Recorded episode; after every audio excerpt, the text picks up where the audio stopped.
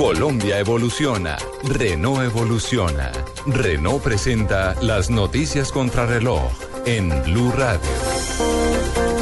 3 de la tarde de 35 minutos, las noticias, las más importantes a esta hora en Blue Radio. México enfrenta la tormenta más letal en su historia. El gobierno de los Estados Unidos acaba de asegurar que no parece que el huracán Patricia vaya a tocar tierra norteamericana y ofreció asistencia a México para lidiar con los efectos de una tormenta que en su opinión promete ser épica en tamaño e intensidad.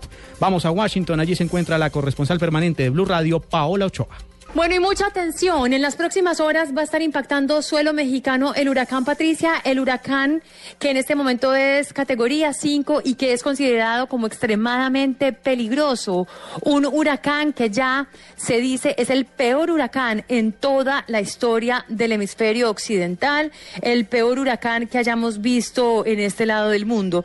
Y por eso la preocupación, porque sus efectos pueden ser potencialmente devastadores, devastadores además porque va a llegar a una zona de México, la zona de la costa pacífica, en donde hay una gran cantidad de turistas. En concreto va a pegarle el ojo del huracán, el centro del huracán, a Puerto Vallarta que es eh, uno de los sitios en donde más turistas de todas partes del mundo van a pasar allí sus vacaciones. Y por eso la preocupación, habría unas 400 mil personas que estarían en la zona de influencia del huracán, considerado, como les digo, hasta el peor momento, uno de los peores de la historia. Y también que avanza a más de 350 kilómetros por hora y que va a levantar olas de más de 15 metros. Esto es todo desde Washington. Paolo Ochoa, Blue Radio. En un centro asistencial del municipio de Turbo, en Antioquia, permanece un campesino que cayó en un campo minado, nos informa en Medellín Byron García.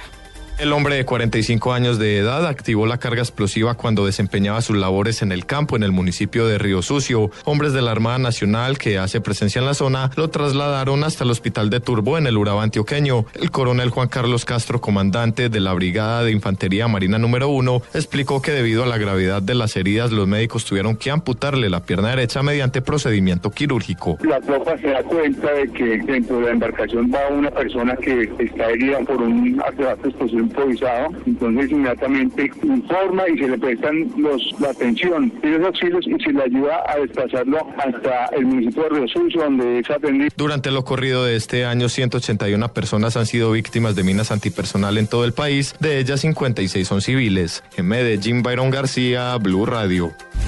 En otras noticias, 11 barrios de Cúcuta ubicados en zonas de alto riesgo. Allí la empresa de acueducto y alcantarillado comenzará desde este fin de semana un plan de racionamiento de agua debido a los bajos niveles que registra el río Pamplonita generados por el fenómeno del niño. El gremio de taxistas en Bucaramanga denunció el aumento de la inseguridad en la ciudad. En promedio, 15 conductores por día dicen que son víctimas de atracos. Algunos evitan llevar pasajeros al norte de la ciudad después de las 6 de la tarde. Ampliación de estas y otras informaciones en blurradio.com. Continúen con vos, Blog Deportivo.